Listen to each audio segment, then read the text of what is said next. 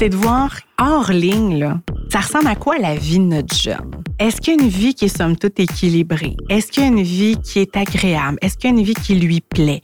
Est-ce qu'il a développé d'autres intérêts? Est-ce qu'on a laissé la place à développer ces autres intérêts-là? Souvent, on oublie parce que notre ado, il a pris euh, un pied euh, durant l'été, puis là, il a, sa voix est grave, puis euh, il est plus poilu que nous. On a l'impression que c'est un adulte, puis on veut le traiter en adulte. Mais non, c'est pas encore un adulte qui est en plein changement hormonaux, physique, identitaire. Il a encore besoin de nous, même si c'est pas le même type d'accompagnement que quand il avait 5-6 ans, évidemment.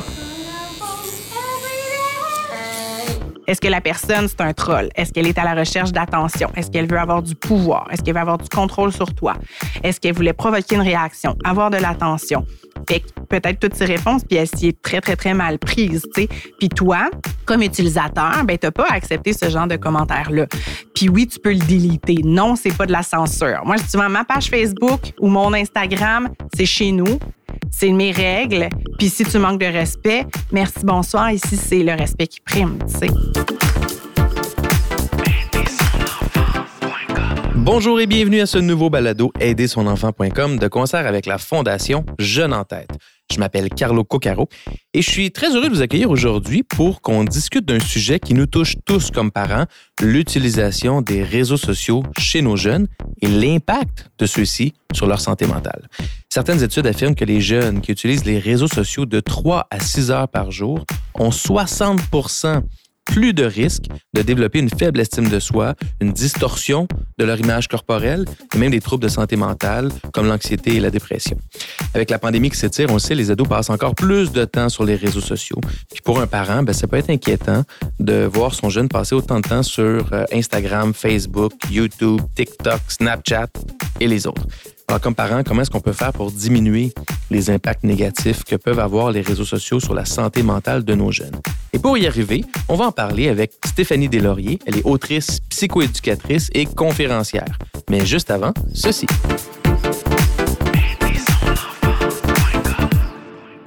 Aujourd'hui, les jeunes font face à de grands défis pour leur santé mentale. La Fondation Jeunes en tête offre depuis plus de 20 ans des ateliers de sensibilisation à la santé mentale dans les écoles secondaires du Québec et propose aujourd'hui aux familles, aux jeunes et au personnel scolaire les trousses pour la santé mentale. Des contenus gratuits, simples et vivants, validés scientifiquement pour faire reculer la détresse psychologique. Pour les découvrir, rendez-vous sur le site fondationjeuneentête.org. Stéphanie Delaurier, bonjour, merci d'être là. Hey, merci, Carlo. Ma première question, c'est une question que les parents se posent beaucoup. Est-ce qu'un jeune peut avoir une utilisation saine des réseaux sociaux? Et si oui, comment? Ben oui, absolument. En fait, euh, je pense qu'il faut même apprendre à en avoir une utilisation saine. Ça fait partie de notre vie, qu'on le veuille ou non. Comment? Ben c'est sûr qu'il y a un encadrement en termes de temps. Ouais. Fait qu'on veut pas que ce soit abusif, mais également qu'est-ce que je fais sur mes réseaux sociaux et qu'est-ce que je consomme sur les réseaux sociaux? Hein? C'est-à-dire, euh, si je, je, ne fais que suivre des influenceurs, influenceuses, euh, qui ont euh, qui, qui, affichent le modèle de beauté unique, par exemple, ben, je vais toujours me comparer mm. à la baisse en me dévalorisant à ces personnes-là en pensant que c'est ça le modèle à atteindre. Alors que si je suis des personnes qui ont une diversité corporelle, par exemple, ah, ben là, c'est autre chose, tu sais, ou qu'il y a un message positif par rapport à tout ça. Mais la notion de diversité est importante hein, parce que des fois, les réseaux sociaux nous amènent dans des canaux à sens unique avec un type d'information ou un type de contenu. Donc, les fameux algorithmes. Les, les, les diables d'algorithmes qui dictent ce qu'on voit. Oui, absolument. Donc, le temps et le contenu, quand on gère ça, on est capable oui. D'avoir une utilisation assez saine. Ben oui, puis tu sais, voir qu'est-ce que tu fais sur tes réseaux sociaux. Tu sais, euh, est-ce que c'est pour euh, garder le contact avec tes amis, discuter des vraies affaires mm -hmm. avec eux autres, euh, de, de, vous parler en message privé, de vous FaceTimer ou peu importe, de vous ouais. parler? Mais ça, ça permet de garder le contact. C'est sain, tu sais. Si c'est pour garder le contact avec des personnes qui habitent peut-être plus loin, la famille élargie, des cousins, cousines, ça fait longtemps que tu n'as pas vu. Ça aussi, c'est une utilisation saine de ces réseaux sociaux. Si tu regardes des vidéos, euh, je pense entre autres à Rad qui fait des super beaux topos euh, mm -hmm. pour les jeunes. Ben, crime, c'est du beau contenu, tu sais. Ouais. Alors, let's go, vas-y. Euh, je pense que c'est ça, c'est diversifier Puis si on regarde de l'autre côté, c'est quoi les impacts négatifs d'une surutilisation des réseaux sociaux?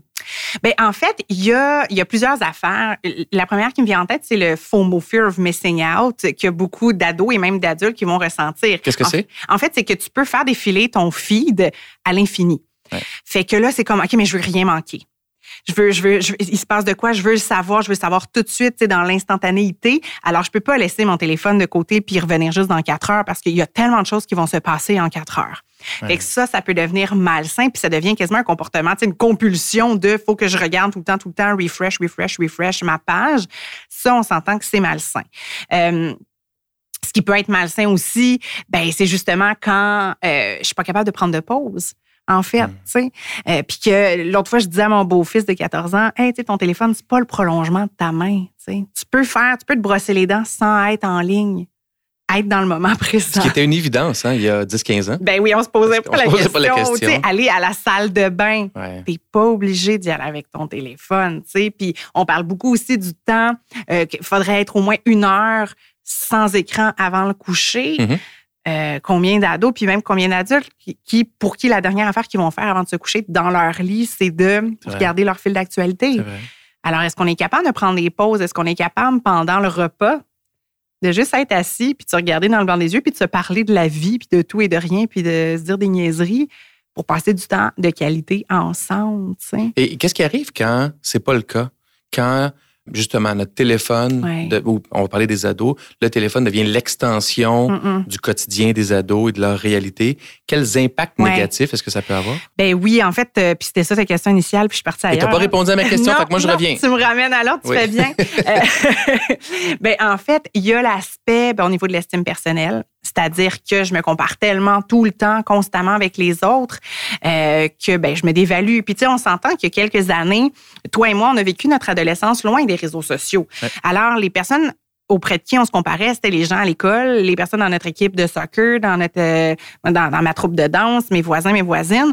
Puis c'était pas mal tout. Tandis que maintenant, on a des milliers, des millions de personnes à qui on peut se comparer puis penser que tout le monde est mieux que nous et a une vie plus extraordinaire que nous.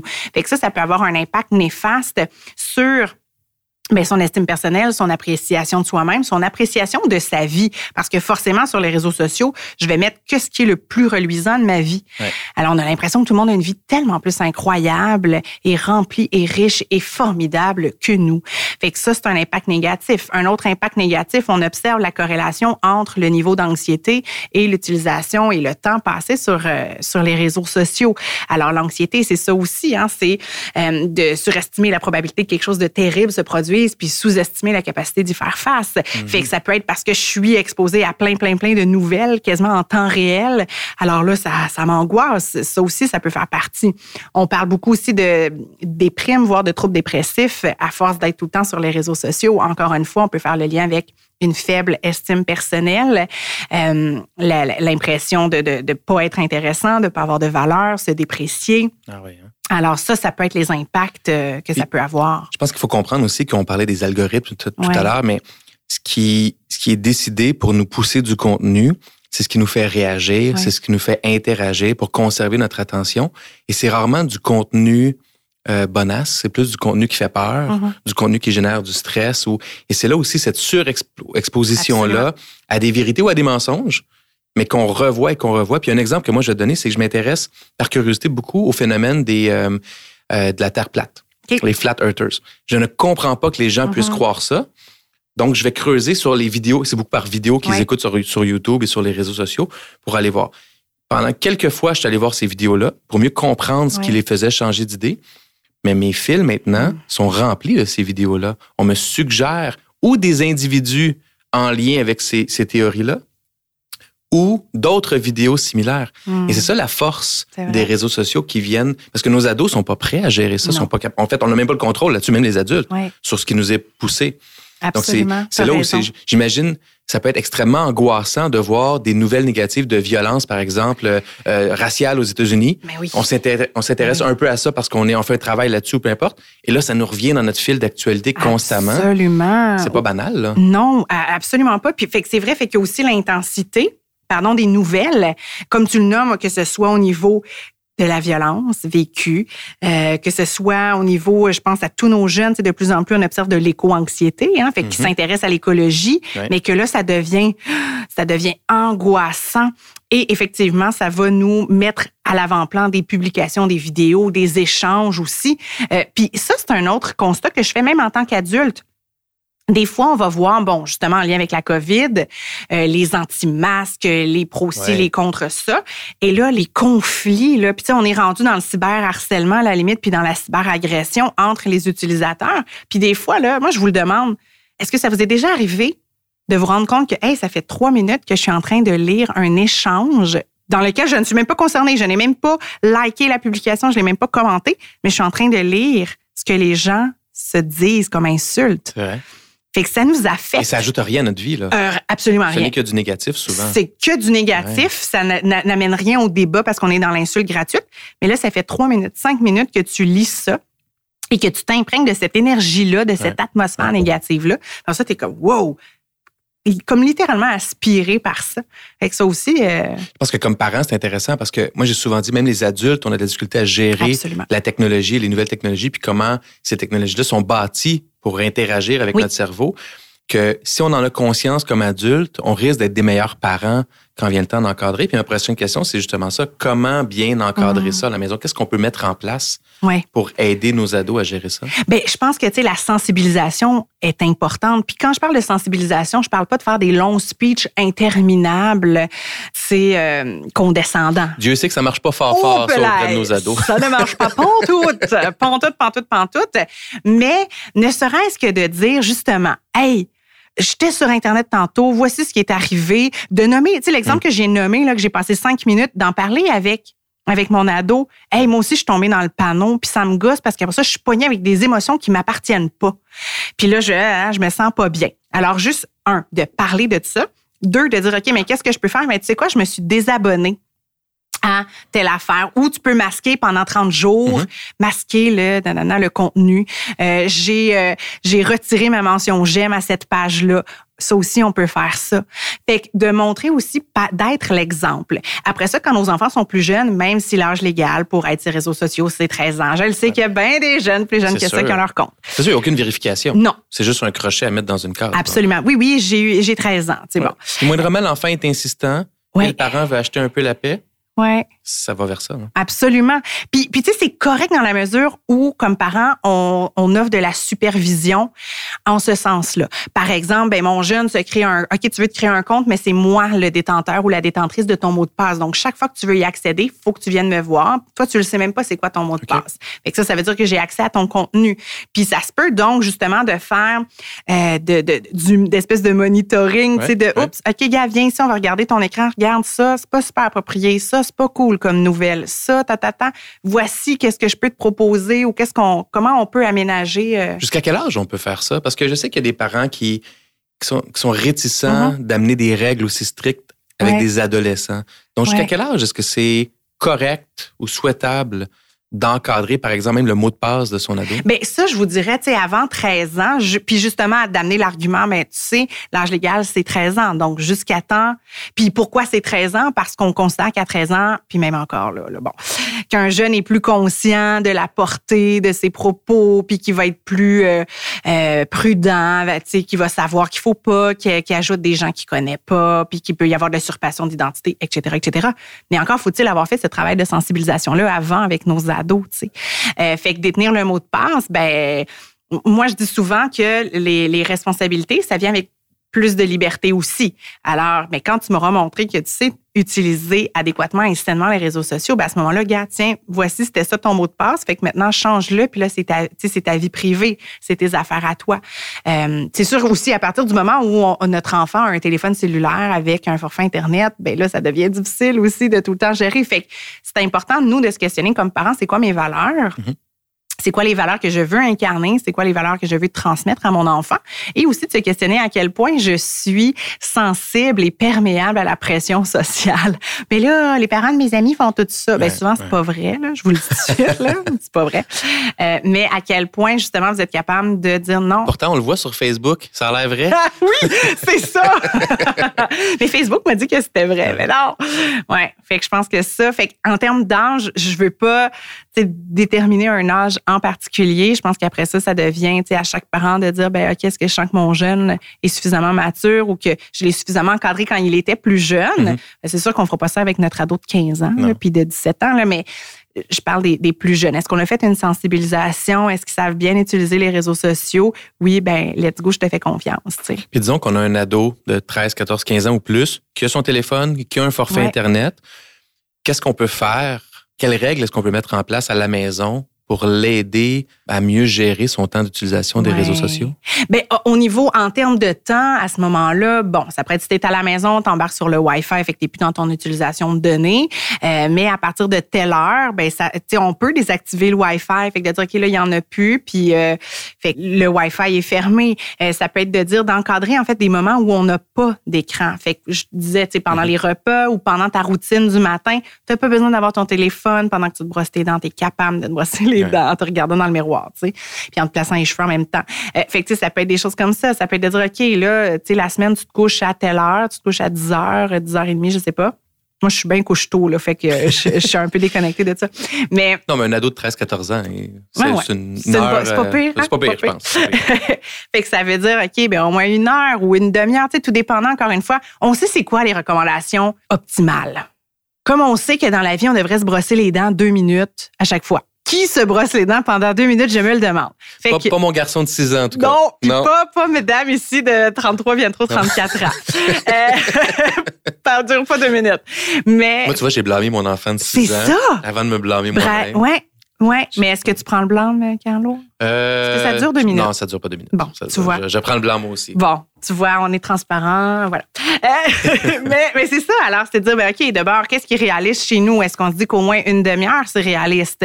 Puis que, ben, durant cette demi-heure-là, on peut prendre un livre, on peut s'installer dans le salon, relaxer, euh, chiller, prendre une petite collation. Euh, donc, encadrer ces moments-là. Est-ce que nous, comme parents aussi, sans vouloir être le géo, surtout pas de notre ado, là, qui a envie de son, son indépendance, de sa liberté, mais est-ce qu'on a quand même des petits moments ensemble, tu sais? À juste jaser, puis où est-ce que notre jeune sent vraiment qu'on s'intéresse à ce qu'il est, à ce qu'il fait, à ce qu'il vit. Euh, puis tu sais, juste ça, juste de mettre ça en place, c'est sûr que ça fait en sorte que notre jeune va être moins porté d'emblée mm. à avoir son téléphone scotché dans, les mains. Euh, donc voilà, s'aménager des moments pas d'écran. Et je comprends aussi ce que j'entends, c'est d'offrir, malgré tout, même avec les ados, des alternatives. Mais ben oui. Et pas s'attendre à ce qu'ils trouvent, il ou elle trouve les alternatives tout seul, parce que des fois, on a besoin d'un peu d'accompagnement pour découvrir des nouveaux jeux ou des marches en forêt. On va les faire ensemble avant, puis peut-être qu'il y a une habitude qui va se créer. Oui, parce qu'il faut être réaliste. Euh, puis tu sais, souvent on oublie parce que notre ado, il a pris euh, un pied euh, durant l'été, puis là, il a, sa voix est grave, puis il est plus poilu que nous. On a l'impression que c'est un adulte, puis on veut le traiter en adulte.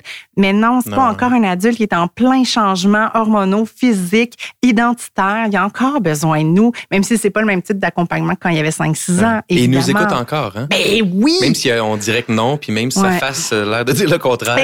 Exactement. Il nous écoute encore. Ah, il nous écoute encore. Puis, tu sais, comme je le disais, pas dans une version speech, hmm.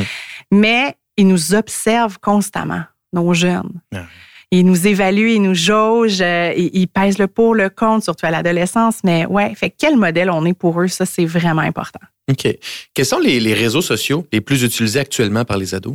Bien, je dirais Instagram, quand même pas pire, beaucoup.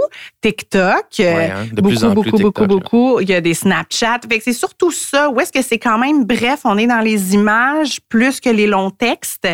Euh, possibilité de faire des vidéos. Fait que justement, mm-hmm. TikTok, ou je pense aux Reels sur Instagram, les stories qui disparaissent en 24 heures. Et la musique aussi qui est très intégrée à TikTok. T'as raison. Qui peut être super entraînante et Absolument. liée à des artistes qu'on aime ou qu'on apprécie. Oui, oui, absolument. Fait que ça, je vous dirais là, que c'est pas mal euh, ce qui est hot en ce moment.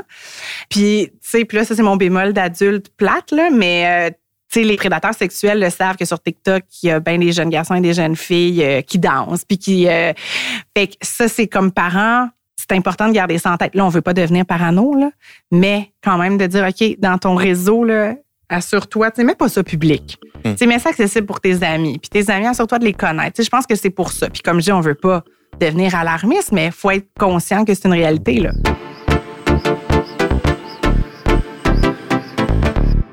Et pour les parents qui nous écoutent, qui sont abonnés à Netflix, moi, Mhm. je les encourage fortement à aller voir le documentaire euh, Social Dilemma ou Un écran de fumée, je pense, en français. Euh, et il y a des explications très, très claires de des mécaniques derrière et des intentions derrière, justement, de ces fameux algorithmes. Mm. Parce que après avoir vu le documentaire, je me suis dit, c'est pas la faute de nos ados, c'est pas la Mhm. faute des adultes. Ça joue sur nos faiblesses. Volontairement, pour capter notre attention, pour faire de l'argent avec la publicité. Ouais. Il y a une limite à ce que le cerveau humain est capable de décider seul. discriminer, oui. Exactement, parce que c'est fait pour aller jouer dans nos faiblesses. Oui. Donc, allez voir ça, les parents, vous allez mieux comprendre que, que je peux l'expliquer sur le pouvoir de ces algorithmes-là et comment ils ont été conçus. Mhm. Est-ce que ça serait réaliste de demander à nos ados d'être exclus complètement des réseaux sociaux, d'après toi? Je le sais pas. Je le sais pas parce que, tu sais, l'adolescence, c'est une période super vulnérable où, comme je disais, tu veux être comme les autres. Fait que c'est sûr qu'ils vont se comparer. Oui, mais les autres ont accès, puis moi non. Ou là, j'ai manqué plein d'affaires C'est parce que un moi, univers je- parallèle. là, ouais. absolument, tu sais. Fait que, tu sais, si on les exclut, en plus, en ce moment, en pandémie, c'est comme leur seule façon quasiment de socialiser à part avec nous autres. Parents tellement adorables et attachants, mais tu sais, à l'adolescence, euh, le développement normal fait en sorte qu'ils se détachent de nous. Alors, Ouais. c'est complètement zéro naturel en ce moment, ce qui se passe. Euh, fait que je sais pas, je sais pas si ça serait réaliste. Puis c'est sûr que ça serait pas réaliste si nous-mêmes, comme adultes, on a des comptes. Tu sais, incarnons euh, ce qu'on veut de nos ados. Fait que, Est-ce a d'abord, si on va moins loin, moins drastique, de Mhm. façon moins drastique, des bonnes pratiques, entre autres, face à ces technologies-là, que je pense entre autres aux notifications ou ah ben oui. Que- Qu'est-ce que tu suggères? Mais oui, tellement désactivons nos notifications. Euh, Moi-même, je l'ai fait là, sur mon sur mon téléphone euh, cellulaire parce que là, chaque- quand tu vois notification, puis tu sais, il y a un message chimique, hein, il y a quelque chose qui se passe dans notre cerveau Ouais. au niveau de dopamine, endorphine, adrénaline, c'est le fun. Ça crée un, littéralement un buzz. Fait qu'on, oui, on peut devenir accro à ça. Euh, alors, si on les retire, ces notifications-là, puis qu'on se donne des moments dans la journée où on y va. Euh, J'ai un, un collègue auteur, tiens, Alain Ber- M. Bergeron, qu'on aime beaucoup. Lui, ce qu'il fait, c'est qu'il commence à écrire super tôt le matin, genre à 5 heures le matin, puis jusqu'à midi. Fait qu'il se coupe tout, puis il écrit. Puis il travaille. Puis là, à midi, ben, il va dîner. Puis là, dans l'après-midi, si ça ben là, il va aller publier des affaires sur sa page, puis aller, aller fouiner, aller jaser avec du monde. Fait que ça, je trouve ça génial de se dire, OK, non, tu sais, mon Wi-Fi, tout est shut down pour un certain temps. Fait que là, je me concentre. Puis, tu sais, d'ailleurs, je pense juste à nos jeunes qui, bon, de secondaire 3 à 5, puis nos, nos jeunes qui sont aux égeps, puis les étudiants que j'ai à l'université qui, qui sont encore de très jeunes adultes, euh, parfois avec un, un cerveau encore adolescent, Ben tu sais. ben oui. Ils, sont, Puis- ils sont adultes à cause de l'âge, Absolument. mais pas nécessairement à cause du développement du cerveau. Non, c'est ça exactement. Au niveau de la maturation du cerveau, on le sait que c'est vers 25, 24, 25 ans, là, tu sais, qu'on devient, en guillemets, adulte. Fait que là, on leur demande d'être à distance, chez eux, d'être 100% autonome, d'être à l'écoute de leurs profs, de ce qui se passe dans, dans les interactions. Mais c'est sûr qu'il y a 18 autres onglets d'ouvert à part le Teams ou le Zoom, là, Oui. ou qui ont leur sel dans les mains puis qui textent quelqu'un ou qui regardent de quoi, ou ah, je vais aller magasiner des bottes, tu sais.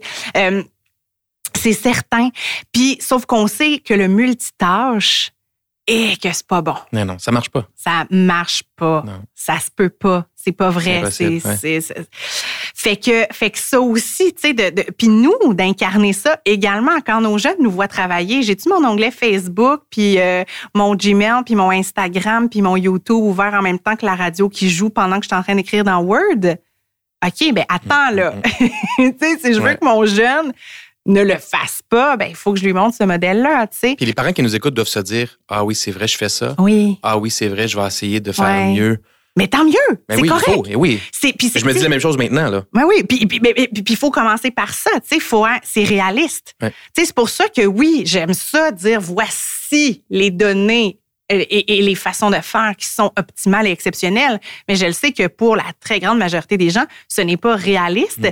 Puis ça commence par une sensibilisation à soi-même de notre propre rapport aux écrans, aux notifications, à ah, ce que ça. Moi aussi là, tu sais, j'ai fait un concours hier sur ma page. Ah cool, il y a une nouvelle participation. Ah yeah, quelqu'un a liké.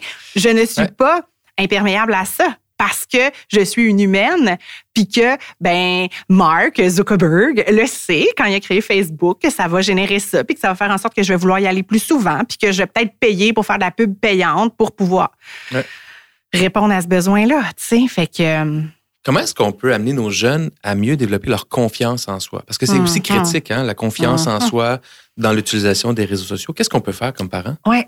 Ben, la confiance, l'estime de soi, c'est- l'estime de soi, là, tiens, donnons-nous une définition, là, c'est l'évaluation qu'on fait de soi-même. OK? C'est d'être capable de dire, ben, est-ce que je connais mes forces? Est-ce que je connais mes limites? Est-ce que je connais mes besoins, mes intérêts? Est-ce que quelque part dans la vie, j'ai un sentiment de compétence? Est-ce qu'il y a un lieu, il y a une personne, on l'espère avec ma famille, que j'ai un sentiment d'appartenance? Avec les amis aussi, hein, surtout à l'âge, euh, à l'adolescence. Est-ce que j'ai un sentiment de sécurité? Euh, ça, ce sont les quatre composantes de l'estime de soi. Euh, alors, à partir du moment où ton jeune a une bonne estime personnelle, déjà, c'est ce qu'on appelle un facteur de protection dans la vie pour plein d'affaires, dont la vulnérabilité en ligne. Alors, si j'ai une bonne confiance en moi, je vais avoir moins tendance à me comparer aux autres. Je vais être capable de plus remettre en perspective que, OK, ça, c'est un- une photo qui a pris un quart de seconde à prendre, mais qui ne représente pas les 24 autres heures dans la vie de cette personne-là, euh, qui vont être qui vont être capables de faire cette nuance-là. Fait comment moi, comme parent au quotidien, je peux travailler l'estime puis la confiance de mon jeune? Ben, en lui donnant des responsabilités à la hauteur de ses capacités, sentiment de compétence, fierté, motivation, persévérance. C'est ça que j'aide mon jeune à développer dans ce contexte-là. Du temps dédié avec mon jeune? Est-ce que je m'intéresse à ce que mon jeune fait, à ce qu'il vit, avec qui il se tient? Est-ce que je connais un peu, puis là, je rentre pas dans un interrogatoire, mais est-ce que mon jeune sent que je m'intéresse à lui? Si mon jeune écoute une série, s'il écoute tel YouTuber, est-ce que je peux aller m'effouérer à côté de lui, me coller puis regarder ça? Hey, montre-moi dans une vidéo, là, je veux niaiser, je veux rire avec toi. Je m'intéresse à ce Ça, qu'il ça fait une différence? Mais oui! Puis ça peut être deux minutes. La vidéo a duré deux minutes, mais mon jeune, ça, hey, je t'ai montré ça, t'as ri, on a ri des mêmes affaires, c'est cool, tu sais. Euh, être dans l'écoute, dans l'absence de jugement aussi. C'est difficile en tant que parent. Ah, hein? c'est tough. Parce qu'on a tellement peur que notre enfant est dans la mauvaise Ouais. direction. Ou même moi, mon réflexe, c'est j'ai peur que si je dis rien, je consens. Ouais, C'est souvent ça, mon, Ouais. mon- ma, ma crainte de parent. Je me sens tout le temps le devoir de dire euh, oui, mais non. ouais, Va pas là, fais pas ça. ouais. Alors que l'écoute, ce que tu dis, c'est que c'est beaucoup plus fort que Ben oui. de simplement dire, d'écouter mais de dire non après. Ouais, non, c'est clair. Puis tu sais, je veux dire, des fois, on peut voir, moi, des fois, là, mon beau-fils, il écoute des, des affaires, tu sais, des, des affaires que je peux trouver drôles, genre des animaux, là, cute, là, ça, j'aime ça. Mais des fois, c'est des gens qui se pètent la marboulette, puis moi, je trouve pas ça drôle. Tu sais, mon hypersensibilité réagit, puis je suis comme, mais voyons donc, tu sais, c'est donc bien humiliant pour la personne. Mais c'est sûr que si je passe mon temps à faire, ben voyons donc, voyons donc, pendant qu'il me montre sa vidéo, ben bon. Hmm.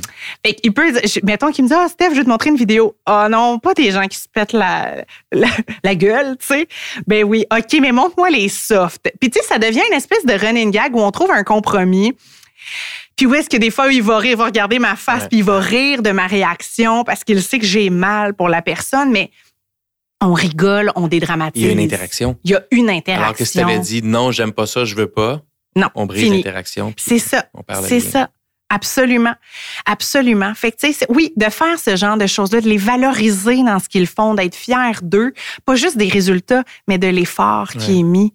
C'est surtout en ces temps-ci où est-ce que c'est dur la motivation scolaire. Puis oui, les résultats académiques en pâtissent, c'est normal. Fait qu'on peut-tu se slacker ah, l'élastique sur la performance? Hey, t'as-tu fait de ton mieux? T'es-tu fier de toi?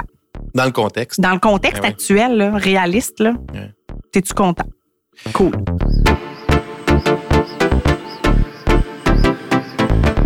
Comment est-ce qu'on peut aider notre jeune qui reçoit des commentaires négatifs ou même haineux à pas être affecté par ça? Mais en fait, je pense que c'est sûr qu'il va être affecté par ça. L'humain est fait ainsi, le cerveau humain est fait pour détecter la menace. Et la menace, ça peut être la menace à l'ego. Hein? Donc, euh, tu me dis que je suis lettre ou que tu n'aimes pas mon chandail sur mon, sur mon, sur mon post. Ou pire que tu as un gros nez. Ah, oui, ça, hein? Mais oui, voilà. Fait que je, je tu sais, du, body shaming et tout ça. Fait que d'abord et avant tout, je pense que ce qui est important, ben, c'est de savoir c'est qui cette personne-là par rapport à toi, tu sais. Est-ce que son opinion t'intéresse? Est-ce que son opinion t'importe dans la vraie vie? Est-ce que tu es obligé d'être en lien avec cette personne-là? Est-ce que c'est pertinent de maintenir la relation? Et après ça, d'y aller en mode empathie. On veut essayer de comprendre pourquoi la personne, bon, Qu'est-ce qui a pu motiver la personne à dire un commentaire poche comme ça? Est-ce que la personne, c'est un troll? Est-ce qu'elle est à la recherche d'attention? Est-ce qu'elle veut avoir du pouvoir? Est-ce qu'elle veut avoir du contrôle sur toi? Est-ce qu'elle voulait provoquer une réaction, avoir de l'attention? Fait que peut-être toutes ces réponses, puis elle s'y est très, très, très mal prise. sais? Puis toi, comme utilisateur, ben t'as pas accepté ce genre de commentaire-là. Puis oui, tu peux le déliter. Non, c'est pas de la censure. Moi, je dis souvent, ma page Facebook ou mon Instagram, c'est chez nous, mm-hmm. c'est mes règles. Puis si tu manques de respect, merci, bonsoir. Ici, c'est le respect qui prime. Tu sais. Euh, fait que je pense que ça, de, de, de, de le montrer à nos jeunes, puis c'est sûr que là, si on est dans les commentaires haineux, mais là, on peut regarder est-ce que ça contrevient à la loi aussi. Là? Bon, on peut aller là-dedans aussi si on est dans le cyberharcèlement, la cyberintimidation, puis là, où est-ce qu'il y a quelque chose de des mesures légales, mais euh, voilà. Parlons-en du cyberharcèlement. Ouais. Euh, c'est quoi les aides? C'est quoi les recours possibles? Bien, d'abord et avant tout, souvent, chaque plateforme, chaque réseau social va, tu peux signaler, bloquer, bannir, euh, tu peux dénoncer, fait qu'il y a comme une autorité de la page qui va le faire. Euh, ce qu'il faut savoir aussi, c'est qu'à partir de l'âge de 12 ans, euh, on peut on peut faire intervenir la police, c'est-à-dire à partir de l'âge de 12 ans, l'âge de l'agresseur. Donc, on peut avoir un dossier, un casier judiciaire à partir de l'âge de 12 ans si on utilise l'agression sous quelque forme que ce soit. Après ça, si on est victime ou si on est témoin, euh, ben qu'est-ce qu'on peut faire? On prend des captures d'écran de tout parce que ça devient un dossier, ça devient des preuves. Mm-hmm. ce qu'il faut savoir aussi, c'est que selon la loi 56 sur l'intimidation, l'école est responsable même si ça se passe en ligne. Quand ce sont ah ces élèves qui sont impliqués, ouais, ça fait partie c'est, des responsabilités là, euh, selon la loi sur l'instruction publique, puis selon bon la loi 56. Alors, c'est important d'en aviser la direction pour qu'il y ait des mesures qui soient prises parce que cette personne-là s'en est pris à toi en ligne, mais si elle est dans ta classe, si elle fréquente le même milieu scolaire et dans le même autobus, tu peux la croiser. On veut s'assurer de la sécurité de tout le monde. Et si elle n'est pas dans la classe, si disons l'agresseur est soit inconnu ou pas dans l'école, est-ce que d'appeler la direction de l'école est toujours une bonne idée? Ben, dans ce cas-là, pas nécessairement. Tu sais, je pense que ça va être plus de dire, OK, ben est-ce que je porte plainte contre la personne? Puis à ce moment-là, c'est dans nos droits. Là. Mm-hmm. on, a le droit de dire, oui, moi, je vais porter plainte. Donc à ce moment-là, on va se rapporter au poste de police euh, de notre quartier pour faire la démarche, euh, si c'est la démarche qu'on veut prendre.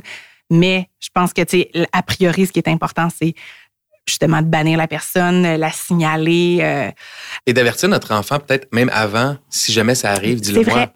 Parce que peut-être que l'ado aurait tendance à, à, le vivre seul sans en parler. Oui, parce qu'il y a toute la honte aussi qui vient avec ça de ah, je dois vraiment être loser pour vivre ça. Non, c'est ça que la personne, l'agresseur veut te faire croire de toi, mais c'est pas vrai. sais tout le monde, tu sais, oui, il y a encore une fois des facteurs de risque qui nous mettent plus à risque de, de vivre une agression, mais bon, je pense entre autres euh, les gens qui ont, mais euh, ben, puis après ça, on peut tous être différents, mais tu sais, les gens qui ont une différence, puis qu'on se moque et tout ça, on le sait. Tu sais, nos personnes qui ont un handicap, que ce soit physique, visible, sont plus à risque.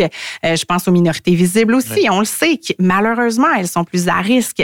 quand on a une plus faible estime personnelle, quand on a de faibles habiletés sociales, quand on a pas beaucoup d'amis. Donc, tout ça, ça nous met à risque, en fait, de vivre encore plus cette situation-là dans l'isolement sans en parler. Fait que oui, comme tu le nommes, d'ouvrir ça d'emblée avec notre jeunesse. Si un jour, toi, ça t'arrive, puis on peut prendre, exemple, une situation dans l'actualité. Parce qu'il y, en a de plus en plus.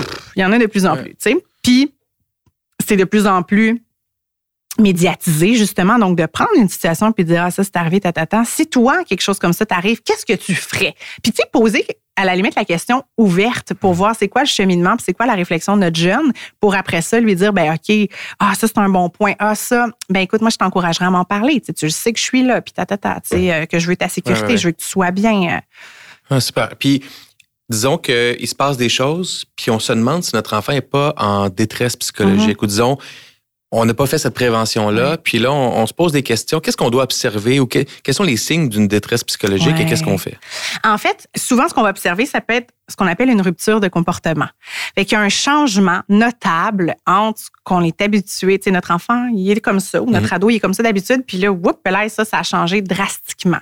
Euh, les changements importants aussi au niveau de l'alimentation.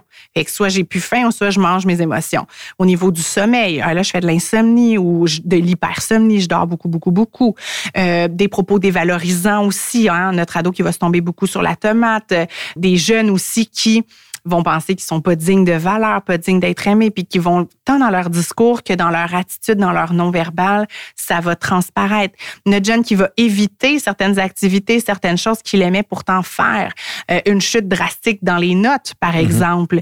Euh, si on, oh, là, ok, je pense que mon jeune consomme parce que ça sent ou j'ai trouvé dans son sac, euh, tu sais, euh, du cannabis, etc. Donc tout ça, évidemment, c'est des signes que là, il y a quelque chose qui ne va pas là. Et on fait quoi? Ben encore une fois, ouverture d'esprit, absence de jugement, discussion ouverte, franche, honnête, faire équipe avec notre jeune. Je suis là pour toi, je suis là pour t'aider. Je vois que tu vas pas, je suis inquiète pour toi. Puis je t'aime et je veux que tu ailles bien.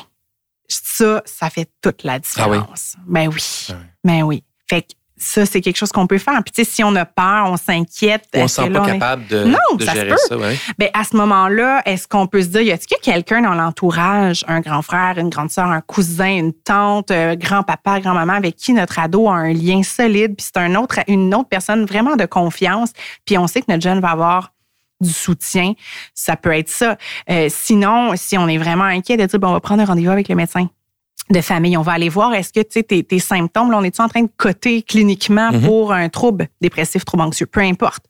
Est-ce qu'on peut aller chercher de l'aide? Est-ce qu'on peut entamer une psychothérapie?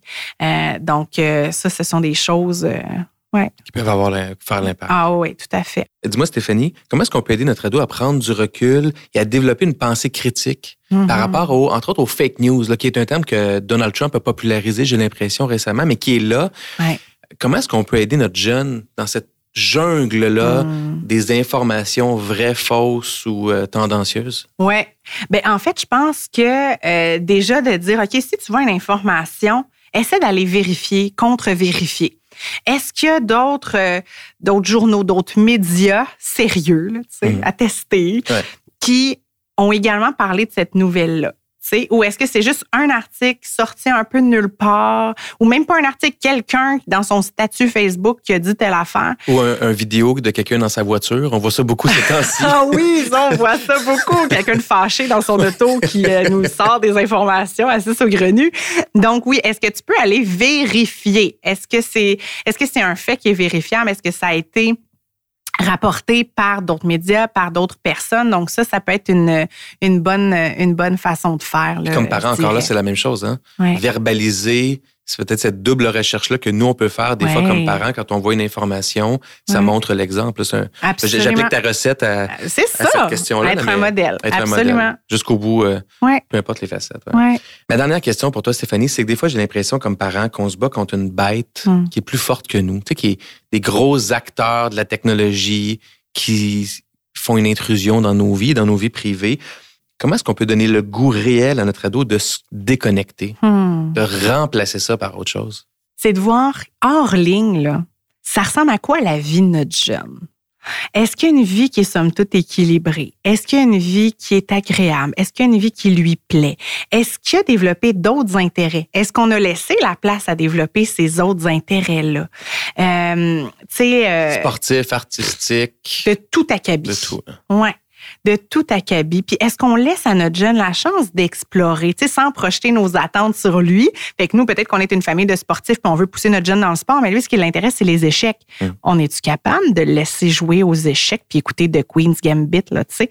Euh, de l'encourager dans qui il est. Fait que ça, ça, c'est, ça, ça fait, ça fait une différence, encore une fois, nous-mêmes. Puis moi, je me pose la question, puis c'est vrai, je me rends compte que j'ai bien trop mon téléphone dans les mains, mm. tu sais? Puis que je suis comme, hey, moment présent, fille, moment présent, là. C'est insidieux, hein? Parce que. C'est fou. On s'en rend pas compte sur le moment. Il faut vraiment en faire un petit recul. C'est vrai que ça fait 30 minutes, une heure, deux ben heures que je suis sur mon téléphone ou sur un ordinateur, sur Facebook ou les, autres réseaux. Absolument.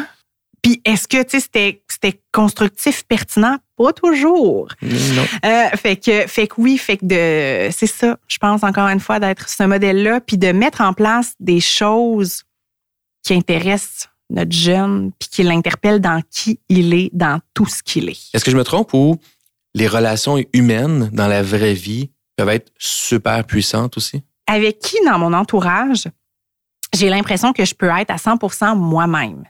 Puis que la personne m'aime et m'apprécie telle que je suis dans tout ce que je suis. Puis des fois, Ah, pas grand monde, tu sais. Puis des fois, même, même pas avec mon moi-même. Ah, je me donne même pas le droit d'être moi. Tu sais, je me juge moi-même, je me parle durement. Alors, est-ce que d'abord et avant tout, on a une relation saine à soi-même? Puis est-ce que comme parent, on encourage notre jeune à avoir une relation avec lui-même? Puis est-ce qu'on est capable, en famille aussi, euh, d'avoir des interactions qui sont agréables, qui sont douces et bienveillantes? Hmm. Ouais. Ça, c'est important. Stéphane Delaurier, merci beaucoup. Hey, on dirait que je suis comme Bouddha des lauriers, namasté. merci beaucoup. Merci à toi.